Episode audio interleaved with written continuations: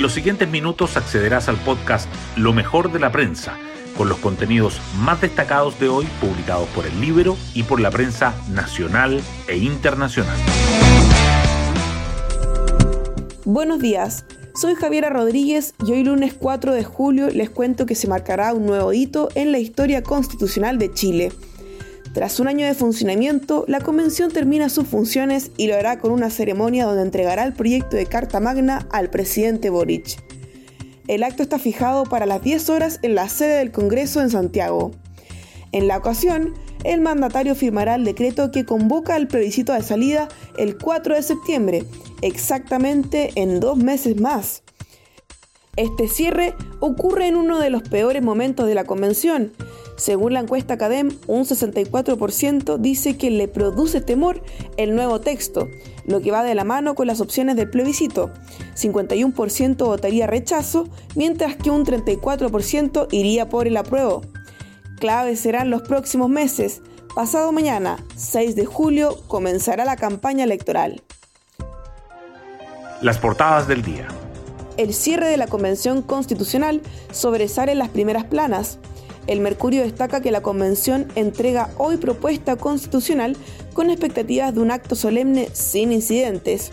La tercera resalta la nueva polémica en la Convención a puertas de su cierre, guía para entender la Constitución, las claves de la ceremonia que pone fin al trabajo del órgano constituyente y el incierto panorama de cárceles concesionadas en la propuesta de Carta Magna. Diario Financiero, por su parte, subraya propuesta de nueva constitución más o menos presión para el gasto público, el enfoque de medio ambiente en el borrador constitucional y las normas de libre competencia que entran en tensión con las bases del sistema. Sin embargo, el Mercurio y la Tercera coinciden en dedicar sus titulares principales a informaciones relacionadas con el sistema de salud. El Mercurio remarca que reforma que impulsa el gobierno podrá reducir en más de la mitad el personal de prestadores privados, mientras que la tercera señala que el valor de las licencias médicas sigue al alza y anota aumento de 26% en periodo enero-abril, según ISAPRES. Diario Financiero, en tanto, sigue abriendo con reforma tributaria e informa que denunciante anónimo podrá ser compensado con el 10% de la multa cobrada. El Mercurio dice que congresistas toman posiciones frente a los temas claves de la propuesta de Hacienda y la tercera agrega que abogados alertan por posible judicialización de pago de impuestos en arriendos. Otros temas destacados en la portada del Mercurio son liceos de Santiago que han perdido clases por tomas, alargarán el año escolar al menos hasta el 15 de enero. El patinaje en hielo en el Parque Bustamante y Bolsonaro genera polémica al anunciar aumento de ayudas sociales en plena campaña presidencial. La tercera resalta, además, que derrumbe de glaciar en Alpes italianos deja al menos seis fallecidos. El presidente de Argentina queda aislado tras el cambio de su ministro de Economía y Carlos Sainz se impone en accidente jornada de la Fórmula 1 en Gran Bretaña. Y el Libero titula en su portada con Carnaval de litigios los peligros de un extenso catálogo de derechos que incluso puede terminar en letra muerta. Hoy destacamos de la prensa. Convención entrega hoy propuesta a Boric y Mesa abre nueva polémica al repartir guía práctica. El mandatario recibirá el texto redactado por el órgano constituyente y firmará el decreto para convocar al plebiscito el 4 de septiembre. Reforma tributaria. Denunciante anónimo podrá ser compensado con el 10% de la multa cobrada.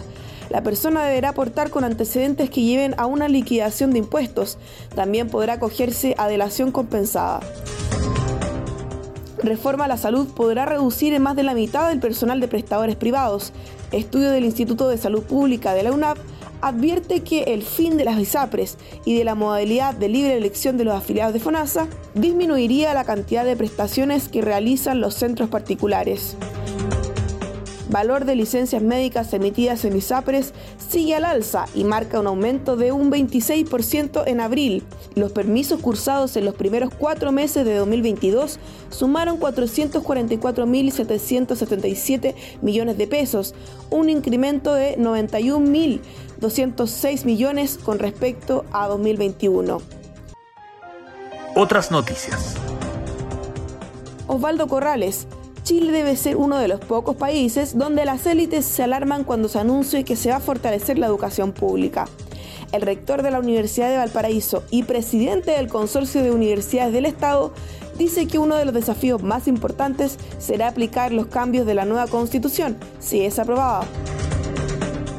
Gobierno presenta plan de emergencia habitacional. Se busca construir 260.000 viviendas en cuatro años. El ministro Carlos Montes afirmó que la distribución de estas viviendas será de acuerdo a las características del déficit habitacional en cada una de las regiones del país. Violencia en la macrozona sur. Queman cabañas y vehículos en dos atentados.